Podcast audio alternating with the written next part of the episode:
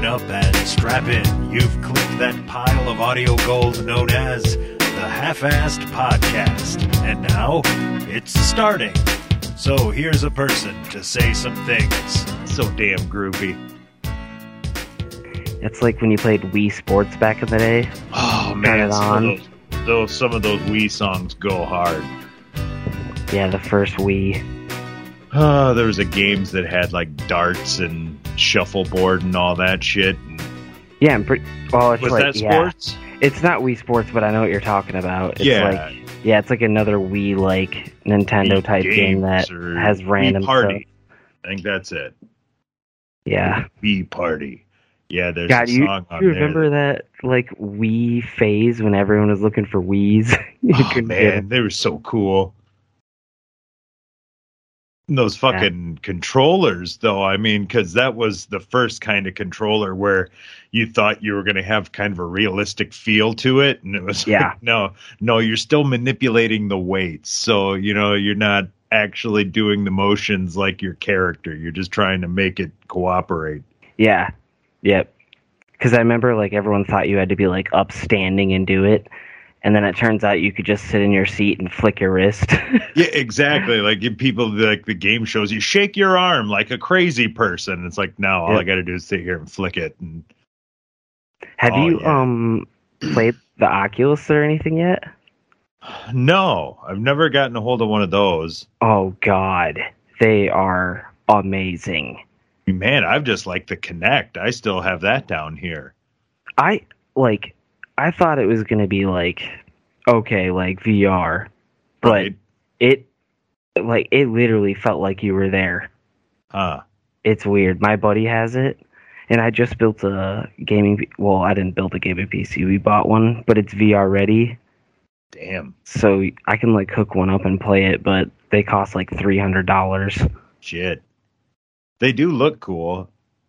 Yeah, it's super interactive too. Like, for instance, like you could play like a gun game, you know, like shooting at people, and like if you get close enough, you can like grab their magazine out of their gun and like, you know, take the gun out of their hands. Nice. and everything like that. It it's hard to explain unless you do it.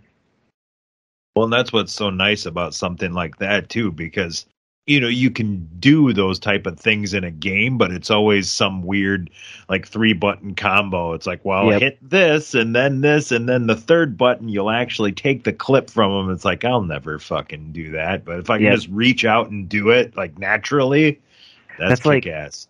It's like when you go to like your buddy's house and you play the fighting game that he's been playing forever and he knows all the combos. Right? You're just like, wait, wait, wait, hang on, hang on, hang on. Let me he's like, "You suck at this game." It's like, "Dude, I don't know any combo." like, you know that character's like special moves and stuff. Like, how is this Right. fair? block and shit while your character looks like they're slightly slow. Yeah. Oh, motherfuck. My, ah, I think I pulled a rib cage muscle. Oh, God, that's the worst too. Oh, coughing is just. Yep. Coughing. It's actually gotten worse. Like uh, Monday morning, I fell on the sidewalk walking out to the car. My feet just kind of went out from under me. But uh, I tensed up my muscles so that I didn't bash my the back of my head off the sidewalk. And I felt my back crack all the way up. Um, my back feels amazing. I, I put it right in the line. But uh, oh, I did That's something like- with a rib muscle. That's like that meme where it's like when you're driving your shit box and you hit a pothole and it fixes the check engine light. Like, now my back's fixed. Like, yep, been there. Something happens, you stomp on the brakes real hard. Oh shit, that ABS light is gone. Traction control went with it. Amazing. But I that's better funny go you celebrate. say that because it's like there is a fine line, like, and I'm seeing it too, where you like when you fall when you're drunk, you don't even realize it. but then you get to like our age, and next thing you know, you're like down for like three days. Well, it's I've started to notice now too. just when I look around at things, I'm starting to kind of look at things more through like an old person prism. Yeah, And I look around now, and it's like everything is death. because it's Yep. like fuck man in 25 30 years like oh man that little patch of ice between the driveway and the mailbox i'm probably gonna die there i'm That's gonna fall in the street It's funny that you said that because it's like real like lately like other people driving me that I don't you know like I'm like this is a death machine. If this guy fucks up at all, like I'm giving this guy, you know, it's like as dude's looking down at his fucking phone Yeah. Exactly. It, but like you said, you start looking at things like shit. That could cost me a lot. right you can tell how old someone is by people's reaction to the news that they've fallen You Yeah. know, uh, like Yep. Oh yeah, Billy fell down. Like, oh yeah, little prick's gonna pop back up and run away. Like, oh, did you hear Bill fell down? Like, ooh, oh, is he alive still? Did he have to go have multiple surgeries? that was like, like- a couple of years ago. Like my dad fell off that little porch, Oh right. and his face was all fucked up. And I'm like, yeah, my dad's old.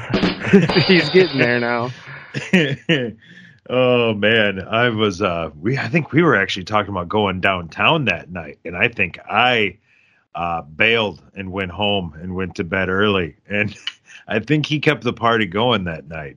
Oh, I'm sure. Like uh, I was like, God damn it, I'm I've been outdone by the older guy again. It's funny, you know. You obviously know this. My dad gets a little drinks in him. He he turns back to his old self into the party, starts telling all his old stories. Yeah, yeah. you can hear it. him a hundred times. He's like, "Yep, telling this again." Oh, the some of them are so fucking good though. It's like Oh, I'd yeah. like to uh it's like I'd like to get him on for some, but it's like that that's never gonna work. It's like we almost need to just tell some of his stories If if just could like, as a random guy did them and just never mention that they're his. if you could like get him in a room and like not really tell him that we're recording, it would be Right. easy. Right. I think he would yeah, he would change too much if we he knew the mic was That's- on. I always notice that with like older people that aren't like familiar with tech. As soon as you like ter- tell them it's on, they Yeah. change. They go into full like middle school boy ham mode. Yeah, Hey, what's up, does that. ladies and gentlemen? Waka waka waka. My brother does that. He's like, "Oh, we should do this, this, and this." I'm like, "Dude, just be yourself. Like, just bullshit." like, people appreciate you being yourself on podcasts and stuff like that more than being like that robotic thing anymore. Right. I mean, yeah, anybody can go try to play straight podcast host guy. It's Yep. and and it's like uh, that's bullshit too because you know none of the like almost nobody in that genre is a pro. Like I mean, technically, yeah, I, I used to I went to school for basically this shit and, and did it for a living, but I don't even really call myself a fucking pro. I mean, I guess, hey, welcome to the Half Ass Podcast, everybody. I'm Ron down here in my basement. I got Derek on the line, and we're just gonna say random things. Yeah, that's crazy because it's like nowadays, it's like that voice was like the thing back in the day.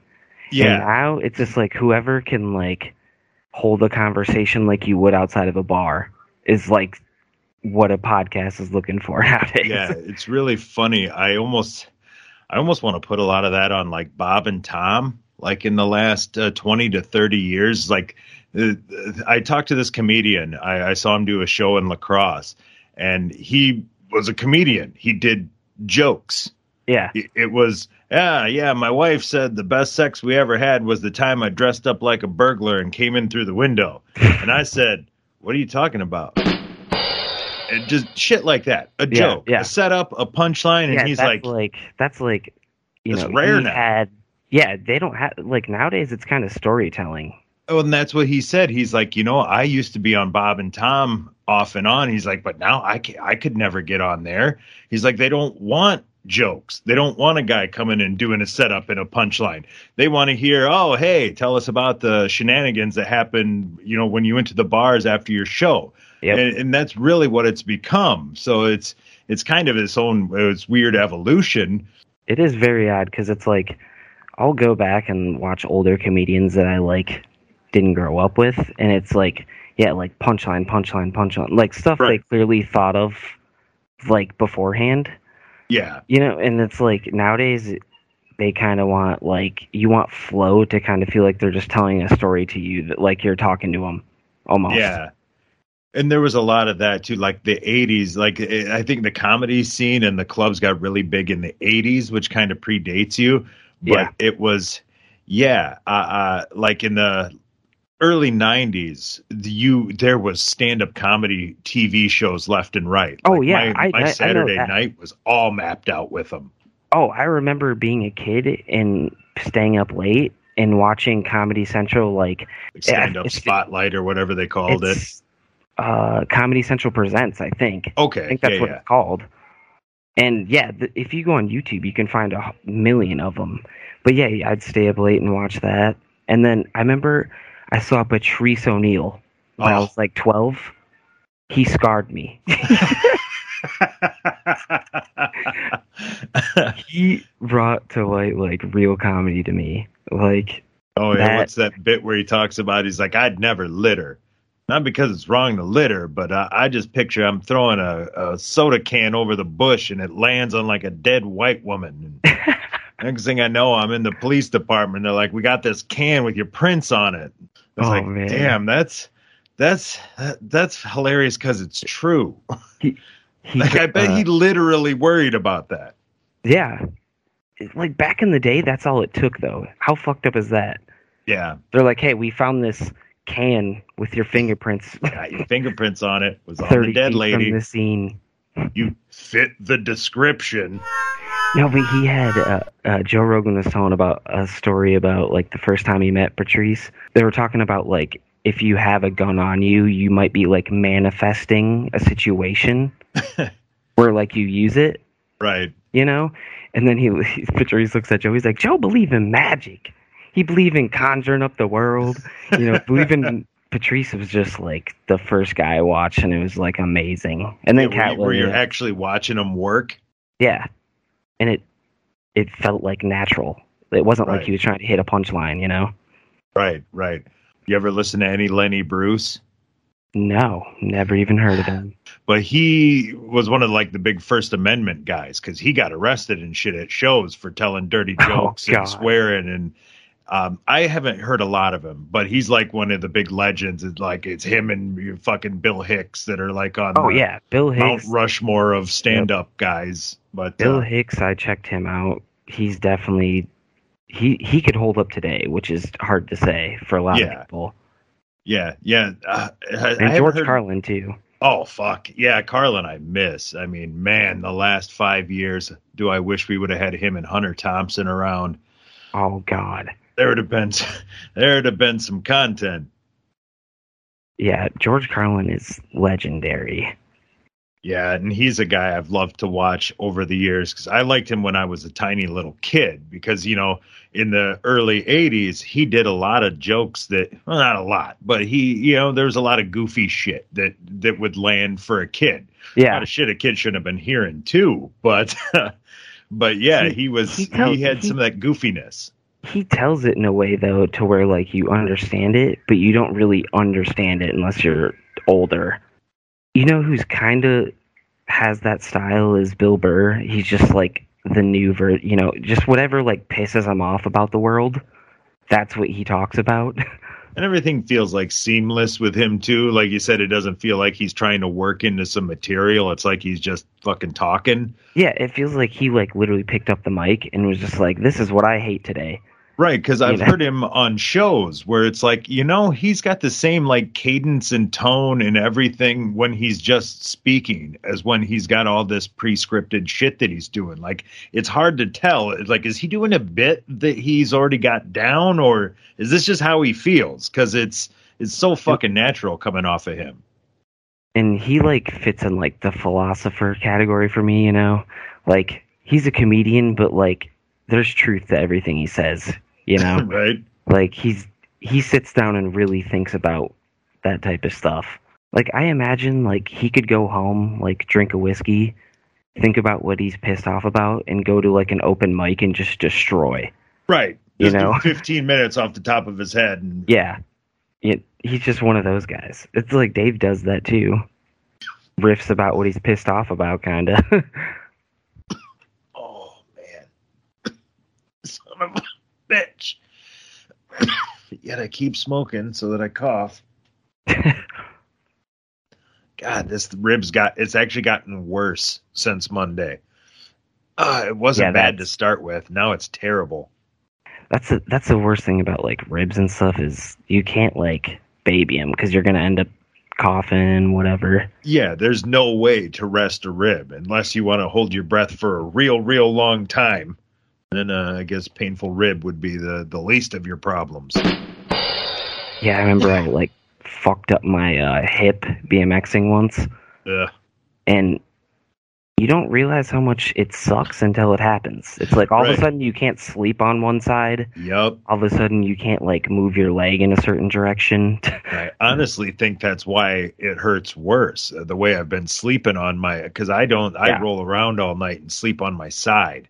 yep. Uh, oh yeah. I guess. Well, you don't realize what you use these muscles for until you fuck them up, and then it's like, Until you oh, can't use them. That's what that rib cage muscle does. It's when I pull or lift in this certain way. Yeah, now I know. It's like the tailbone too. Everyone. I remember a girl broke her tailbone and she had to like Christ. sit on a floaty for like three months at school. Like Oh, you can't even move or get upright. I did it one time where I was at my old house. I was looking at my CD shelf, so I like crouched down low to do it, and my bass amp was behind me, and I basically crashed right down on Oh. it with my tailbone. That fucking thing bothered me for like nine months, twelve Yeah. months. It was forever. Yeah. Yeah, that's the other thing. You get older and like something as little as that, it's like, well, that's gonna mess with me for a year. You're like, well, I just limp now forever. That's the thing I do. That's God. We used to have a the house on the corner when we moved in. It was an old couple. I don't know if I ever told you about Larry. Mm, Is- don't think so. Oh, super friendly old dude, real nice. He'd come Those are over. the best. Yeah, They see you do something Hey. outside. Hey, what you doing? Yeah, why, hey, you're new to the neighborhood. What's your name? Uh, I'm Larry, and I tell him my name. He's like, oh, okay, well, I'm probably not going to remember that. And I kind of start laughing. He's like, yeah, yeah, I don't have a problem remembering. I got the Dimitri. what? The Dimitri. What is that? Dementia. Oh, he, he couldn't even get the he couldn't even get the name right. Poor Okay. Larry. He was great though, because he was uh, supposed to be doing like his rehab, and then his walker had like a fold down thing because it's a big hill. Here's this dude it, with his walker, shirtless, heading up the street in the summer heat. So you know, occasionally you'd walk to the window and you look, and there's just an 85 year old shirtless man sitting in a walker in the middle of your street. Amazing. I, Oh, that's who I want to be. It- that's that's what That's I like- thought. It's That's like, this Da- is Dave's like, I don't. He's like, when I'm 75, I'll do crack, heroin, everything. I don't give a fuck. He's Yeah. like, I'll be walking down the street with my walker. that point. Who gives a shit? It- once you hit sixty five, all drugs should be legal for you anyway. no, it's like you always like hear about like people going to prison when they're like 80. You're like, what's the point? Yeah, like, why? like oh, you showed them. You'll never do that again. It's like that guy's just wondering why he can't like drive his car right now. Yeah. Am I going to be out in time for the blue plate special? yeah. I've got a booth down at the Waffle House that's pretty much mine. I I've kind of thought about that. Like, old people always like the thing they don't want is like a basic necessity, like you know, like driving or whatever. They don't want that Right. taken away from them. And it's like It's all they got. To me, it's I'm trying to think of what that would be for me, and I can't even think of anything. It'll it'll be driving for you. Probably. just like the rest of us. I remember uh, my grandpa. He was he wasn't blind, but he was blind. Like I, I remember asking him one time, "It's like, Grandpa, what do you see when you look out this window over here?" And he's like, "Well, I can tell there's a window there because I see light, uh, and uh, I could tell that was a car because I saw it move by." So he had like Tyrannosaurus vision or some shit. But yeah, um, it's like shadows. right. I sense movement. I can tell light from dark. But that's it. and uh, they finally went to try to take his license away. And he, was, oh, well, you know, how am I supposed to go down and get coffee? So the fucking cop told him, you know, Neil, if you put a slow moving vehicle sign on your tractor, you can drive that down to get your coffee in the morning. No. Like you just put him on a fucking killing machine. Like he's gonna run over. Like this was a, a literal, like a probably a 1940s Ford tractor. You know, where the wheels are shoulder high Oh, and no. like oh he's gonna be he's gonna run over six children and not even like oh must have some corn ran over some.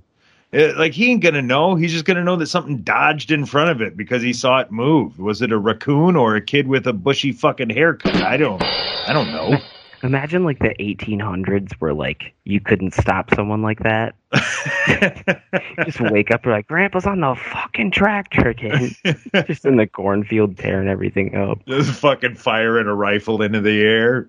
That's Grandpa. What are you gonna do? You know, elders and whatnot. Oh well. Knocks down a barn. Whose barn is that? fucking cows all over the place. Just Whoever's Oh, cows are, they need to put them back. yeah, those Those cows. Yeah, somebody should corral them.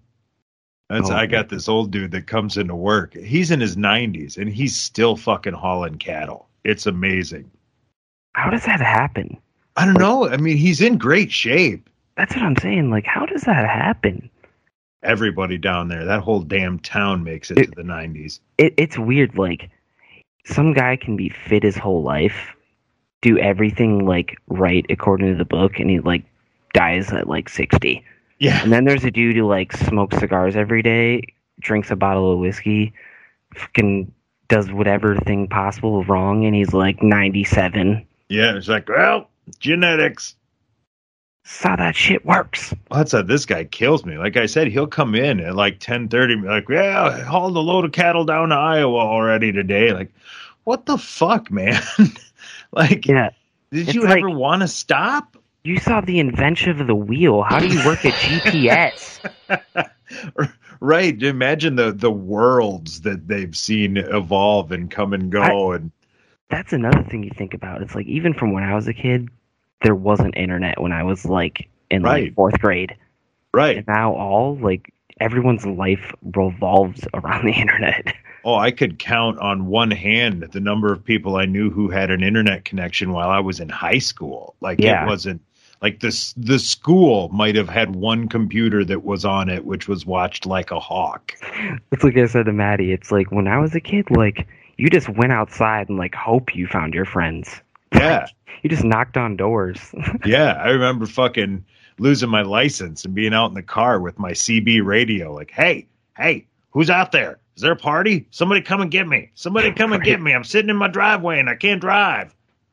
you just knock on your friend's door. They're like, "Nah, he went to his house." It's like, well, I guess I'm going across the town to find them.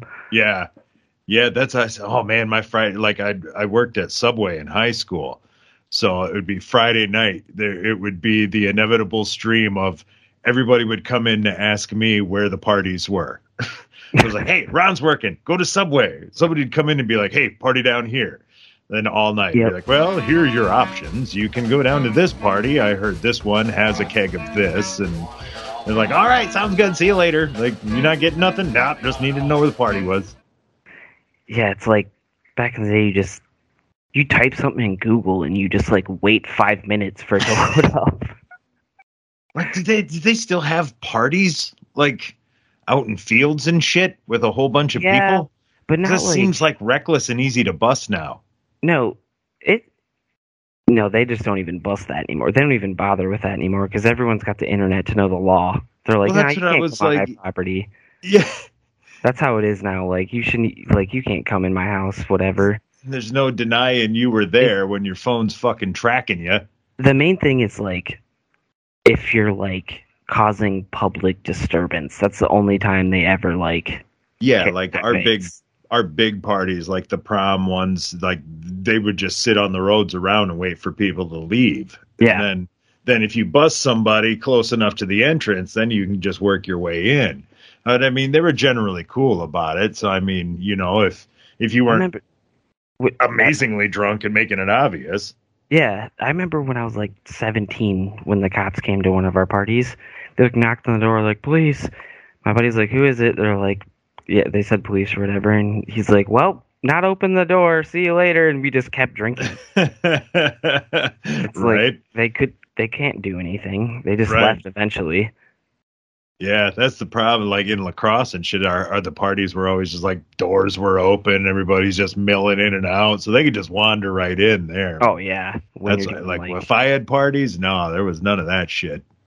like yeah i mean even when i was like yeah you could go to like by the college and you'd find like keggers where you could just walk in Right, right. I'm and sure like we those had some those of that. get those get busted because Like that? that's yeah That's when your bong and your porno magazines go missing. but that's when you don't care because it's not your place it's just an idiot who just is allowing whoever the hell wants to come into his house God, I, I, we had one house, one house in La Crosse where I actually threw big parties because I didn't give a fuck. It was a dump. Yeah. yeah but like nowadays when you have like phones and stuff like back then it's a lot different you could you could Yeah. do that and be like whatever you know Well, and a lot of it too was it would be, you know, we're from a small town. A Yep. few of us would move up to a bigger place and then, oh, hey, Oktoberfest. So you would have 20, 30 people from your hometown showing up with just like this massive, like half of my that parties were fucking yeah. Lancaster parties. Yeah. I mean, that's the thing, though. Like, your friends move to a bigger city and they got a place to stay. Right. That's Hey, they're getting going. kegs. It's Oktoberfest. Like, like I said, yeah, I'd have a whole house. I'd have the upstairs and the basement full, and it'd be like, man, sixty percent of these people are from my hometown. But that's the great thing, because if something happens, you know that everybody there is, like, on your side. That's true. Well, that's, it's like, funny. the I, best feeling ever. I found a picture uh, from that basement. I was going through and looking at it, and I, it was one of those where the basement was packed. So I just kind of stood up and took a picture of the whole crowd just to be like, man, look at this. Well, I found the picture the other day. I'm like, I think this chick like works three buildings down from where I work right now. Like, like this is fucking weird. Like that's got to be her. She's got one of those faces where it's like, Just know yeah. yeah, like you know, this is you. So I actually said something to her. She's like, "Oh, it's probably my sister." Like, "Oh, maybe." It's like I'm gonna bring that fucking picture in. Then you should have been like, well, your sister's a bitch. right away. It's just one of the like I didn't even know her, but I just saw this picture later. Like, damn, that's that's really familiar face now. Yeah, there is those those people that have that very, like, distinct face. Right. Oh, oh man! I watched the uh, uh, Steelers game, and Jesus Christ, fucking T.J. Watt is an animal. Oh, it's you can tell he's healthy now. He was Dude. not healthy last month. He's like pointing in Baker's face. He's like, "You're mine, bitch," all day. Oh yeah, did you hear uh, any of the uh, audio from that? I was just about to fucking see if they had any. Yeah, there was uh, it. there was one I just saw today. Um, I couldn't tell what he was saying, but the guy captioned it, and then it, I w- became really clear. It basically said, "That's the second one of those I've knocked down today. You got to throw them higher."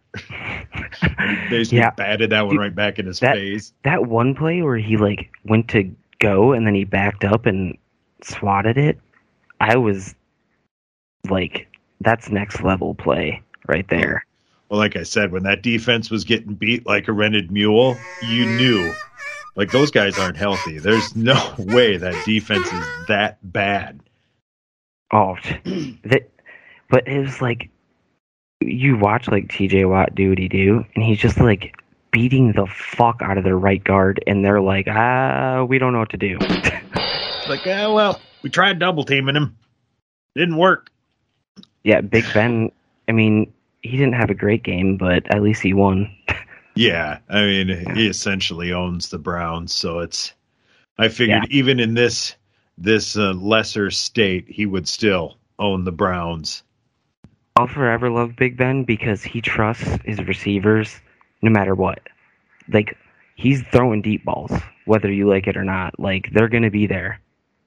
Yeah, Like he it's up to he- you to he- catch them. I love those type of QBs. he I has lobbied for that big target ever since he got there. He wanted all of those big dudes, and he'll chuck it to them.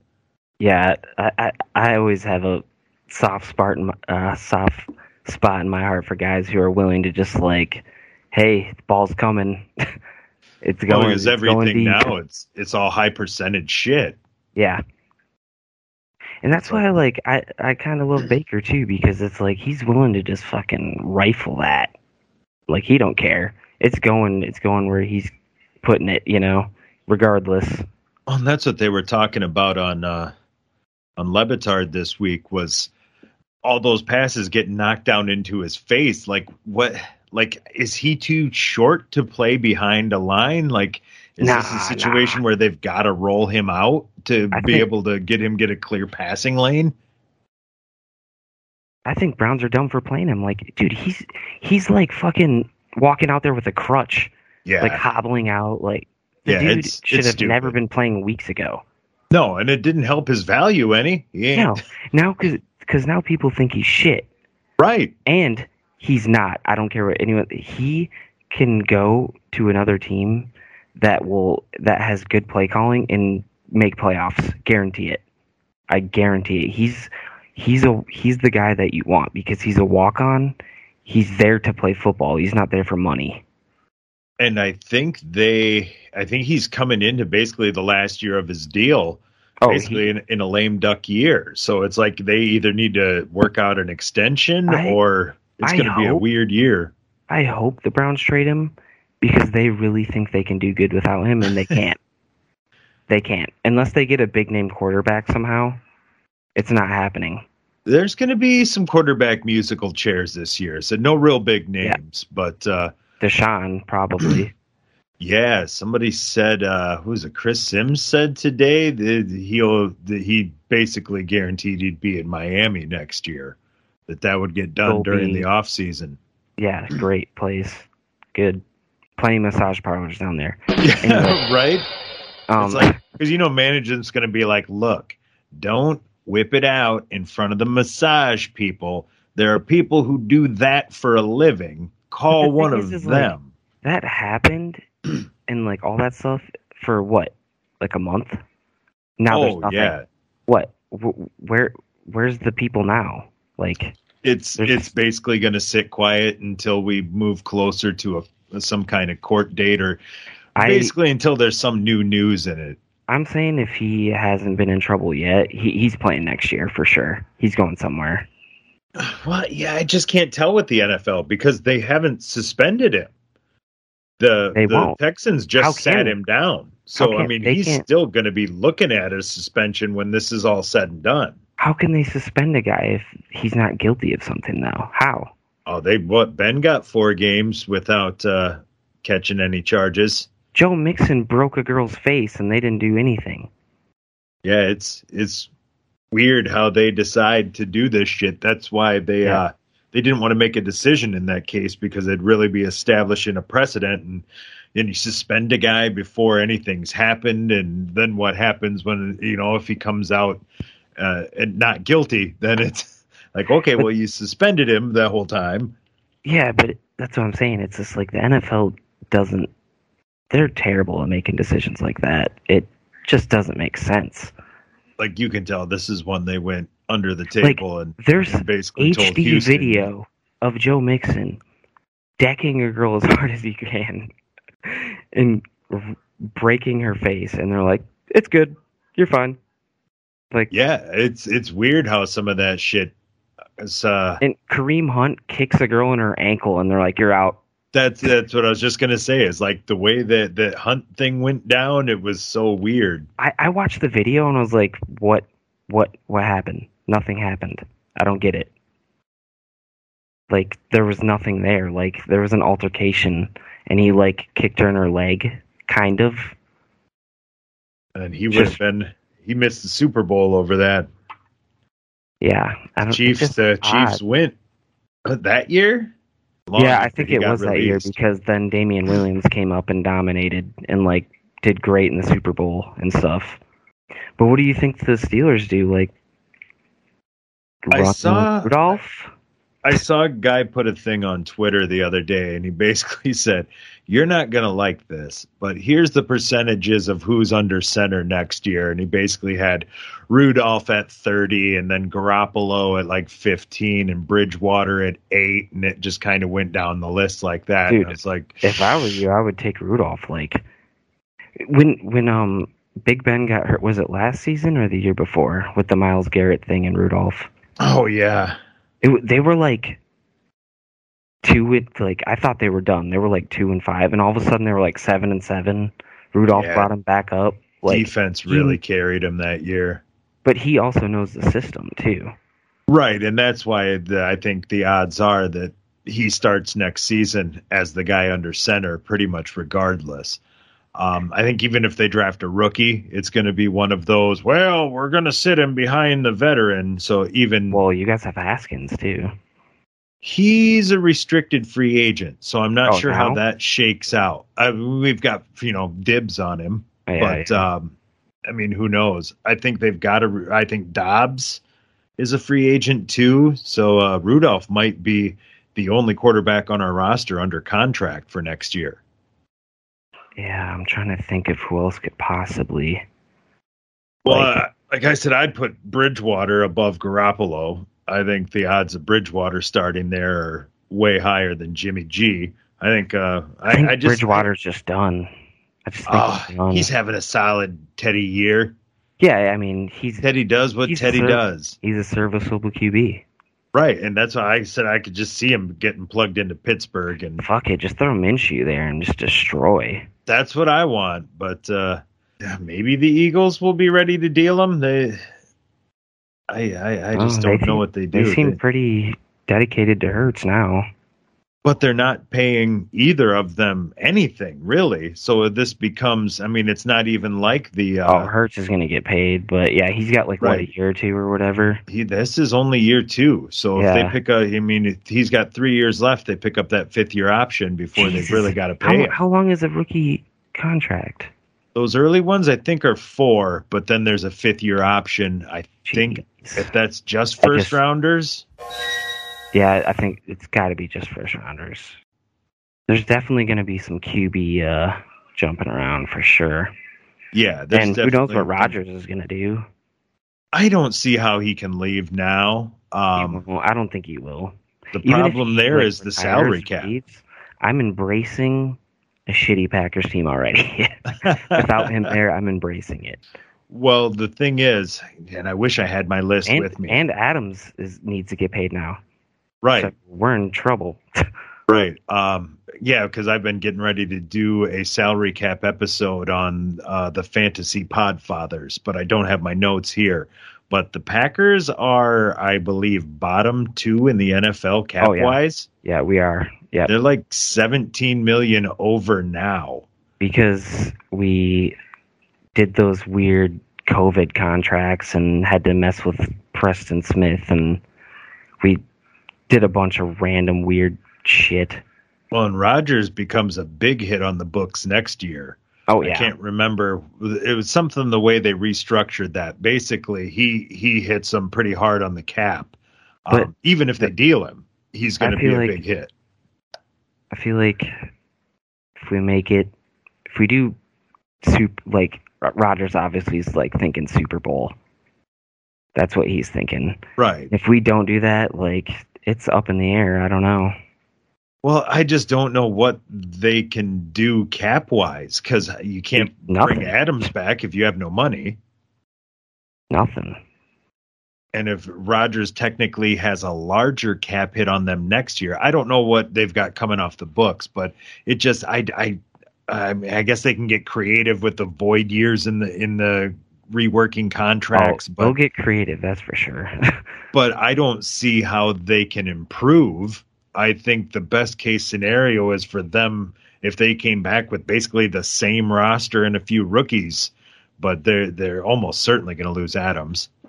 it's that's the thing is like how loyal is Adams too? Because I just I don't You think they can afford to give him anything if they're that far over the cap. Yeah, I don't know, man. It's how much cap does the Steelers have? Uh, they're top five in cap space. Oh and Jesus! theoretically, Ben coming off the books next year should put him in a pretty good spot. So that's why initially I was like, oh, if Rodgers hits free agency, we've got a boatload of money, a, a gaping hole at quarterback, and so many offensive weapons, you, you can't shake a stick at him. But when I realized he was still under contract and that it would involve a trade, I just couldn't see Pittsburgh having the ammo to pull it off, nor the uh, nor nor does that seem like a thing that front office is inclined to do. Jesus, yeah. I'm looking at the cap for Packers, and it's not great. It was bad, yeah. I said there's Well- always some wiggle room reworking contracts, but I don't know who they can all rework to get that number down. Mm, I mean, there's probably going to be a couple of say, cuts that come in there to save cap space. where's Amos's contract? He might be gone. Well, and Bakhtiari's making a pretty good amount now, isn't he? And they paid him. And he never fucking plays, man. No, no, it's That's the problem with him. Is like we pay him, but cap space is just so weird nowadays. It's like even when you look at the numbers, it's like they're not even like right. You know, you never know. real. You never know what's gonna happen. Who comes off the books for some of these teams next year? Jeez, it's so. I remember watching Big Ben when I was a fucking toddler. Oh, well, that's I told Maddie. I said, "Man, this is the only quarterback you've had your entire life." yeah, I still remember when she was, Jesus, would have been like two months old. Um, we had a game with the Jaguars that went into overtime, and something must have happened where Ben went down, and Tommy Maddox had to come in, and he threw a pick six in overtime to end the game, and I went, "Fuck!" And she just started bawling, like, "Oh, oh shit! I'm sorry." You, uh, uh, when Tommy Maddox is around, you should just be prepared for that. yeah. They there was a like a form on Reddit after the game or whatever, and some older dude posted a thing. He's like, I remember when Big Ben started and he won the first few games, and everyone's like, this can't last forever. He can't win another one, and it's like 13 games later. Yeah. it's like he's still in there winning, and then he, I think he lost to Brady that year. Oh yeah. It was his first year, or whatever, Brady Brady owns us. It's it's terrible. and then Super Bowl second year, I think, right? The third. Yeah, it, it wasn't too long out of the gate. Yeah. Yeah. Yeah, that's You, you ever uh, you ever Super notice that with 40? QBs? I've noticed with QBs. Like look at Russell Wilson, Big Ben, um Aaron Rodgers even all those guys they win a Super Bowl within like their first 3 years. Well, generally, um, that's when they're still on those cheap rookie deals, and there's money to invest otherwhere on the team. Like, And- And they're you- they want to play football. They're young. well, and you can see as soon as Baltimore pays Flacco, as soon as Seattle pays Wilson, uh, now even that Kansas City has paid Mahomes, you're starting to see they don't have money to distribute And- other places, and they're just steadily declining. And that's why I think Kyler might have a shot this year. Yeah, that's I mean that's the formula now. You have to win in that 5-year window on that rookie deal where you can afford to put together a defense I would and like pay a, some weapons. Yeah, I would like a Stafford Super Bowl though. Yeah, he's been severely underrated. People, oh, Stafford's oh. terrible. Like he's in Detroit. Like Dude, he deserves a medal.